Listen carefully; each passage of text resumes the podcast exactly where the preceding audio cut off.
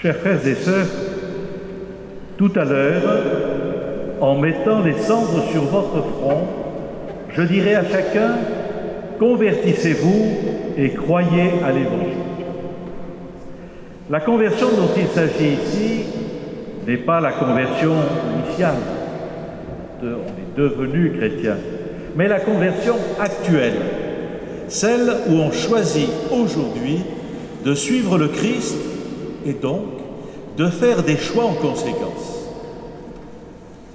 Le temps du carême, comme temps de conversion, est un temps de vérification de ces choix.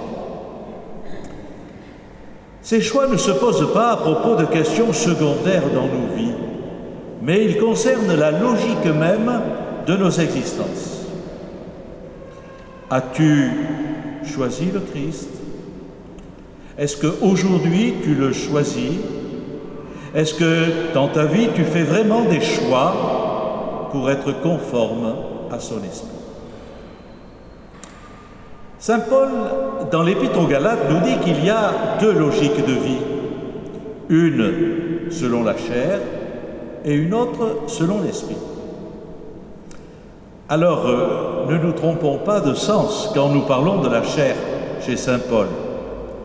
Il ne s'agit pas du corps, encore moins du sexe, mais de l'homme tout entier, qui bien sûr comporte aussi son corps, mais de cet homme en tant qu'il est autocentré, finalement ne s'intéressant qu'à lui-même, ne vivant la relation aux autres que dans une relation d'utilisation ou de combat.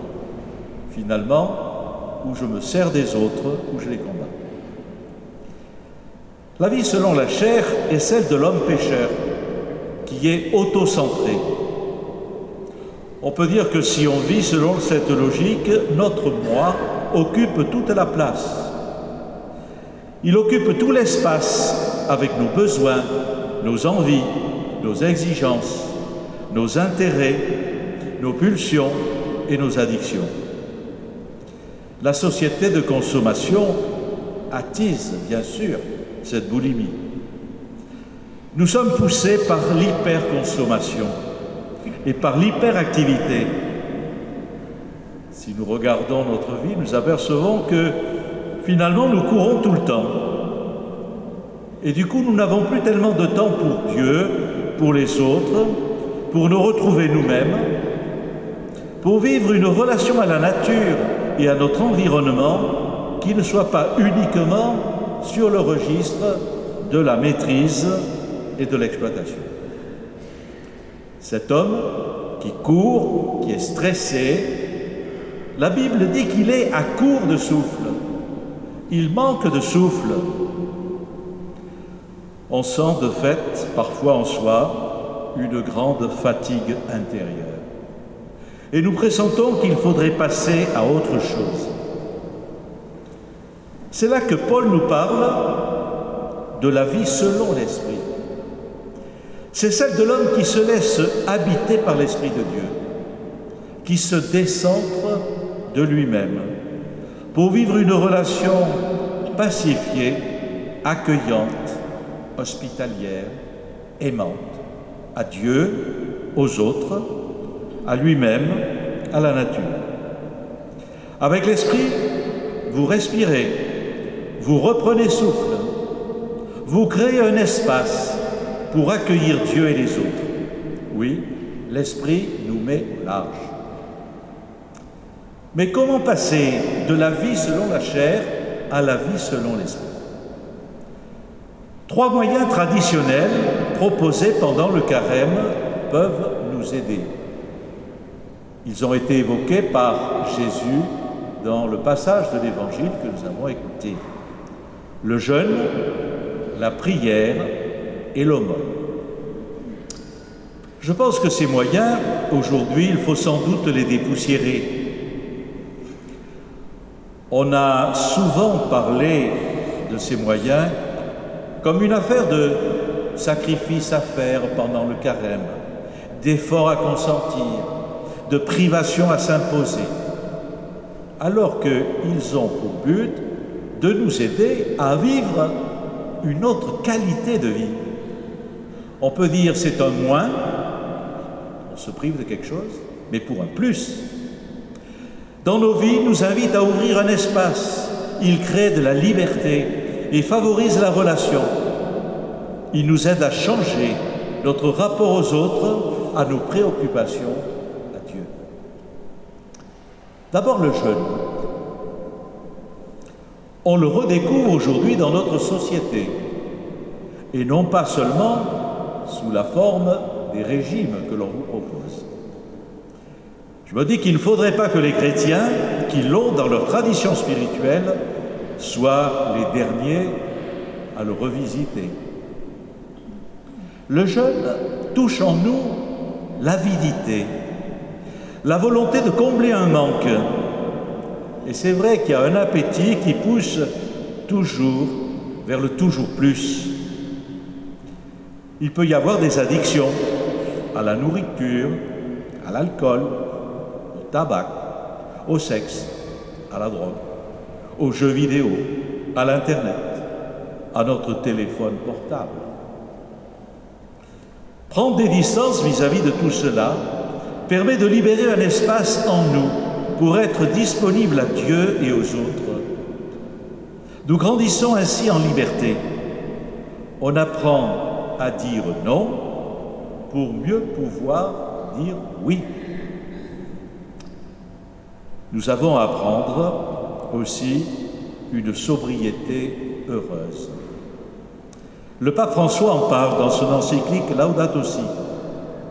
Et dans son message de Carême 2019, il écrit Jeûner, c'est-à-dire apprendre à changer d'attitude à l'égard des autres et des créatures, de la tentation de tout dévorer pour assouvir notre cupidité, à la capacité de souffrir par amour, laquelle est capable de combler le vide de notre cœur. J'ai parlé du jeûne, mais parlons aussi de la prière. Prier, ce n'est pas multiplier les formules de prière. C'est comme l'Évangile le dit, entrer dans sa chambre et parler à Dieu dans la confidence du cœur. C'est prendre du temps pour se retrouver devant Dieu, pour se décentrer de soi se laisser regarder et aimer par le Seigneur. Sachons faire du vide dans nos vies. Arrêtons-nous pour nous mettre à l'écoute du Seigneur, méditer, écouter sa parole, aller à sa rencontre dans la célébration de l'Eucharistie. Et comme ce soir aussi, dans la célébration du sacrement de pénitence et de réconciliation. Le pape François nous dit prier afin de savoir renoncer à l'idolâtrie et à l'autosuffisance de notre moi et reconnaître qu'on a besoin du Seigneur et de sa miséricorde. Enfin, l'aumône. L'aumône, ce n'est pas la piécette que l'on donne à une personne nécessiteuse, c'est le partage de ce que l'on a, ou plus exactement d'ailleurs aussi de ce que l'on est, de son attention, de sa présence, de son écoute. C'est créer un espace pour rencontrer et aimer. Nous courons souvent, je le disais, et nous ne faisons pas attention, ou pas assez attention, à ceux avec qui nous vivons, à ceux que nous croisons. Arrête-toi et ouvre l'oreille de ton cœur, nous disaient les pères du désert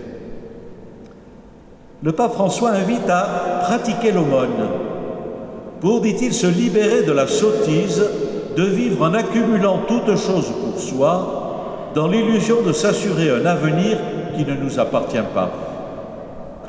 Il s'agit ainsi de retrouver la joie du dessein de Dieu sur la création et sur notre cœur, celui de l'aimer, d'aimer nos frères et le monde entier, et de trouver dans cet amour le vrai bonheur.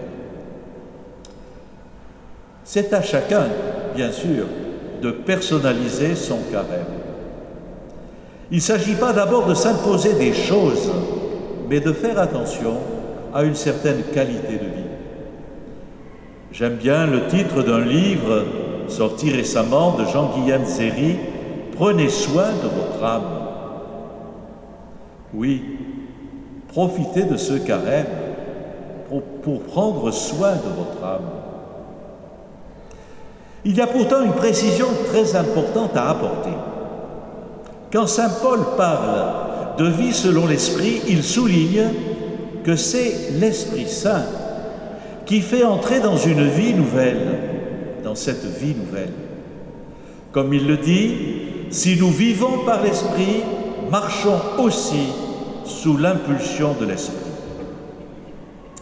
Or, nous sommes dans une société qui va mettre l'accent sur la responsabilité personnelle, comme si finalement tout venait de nous.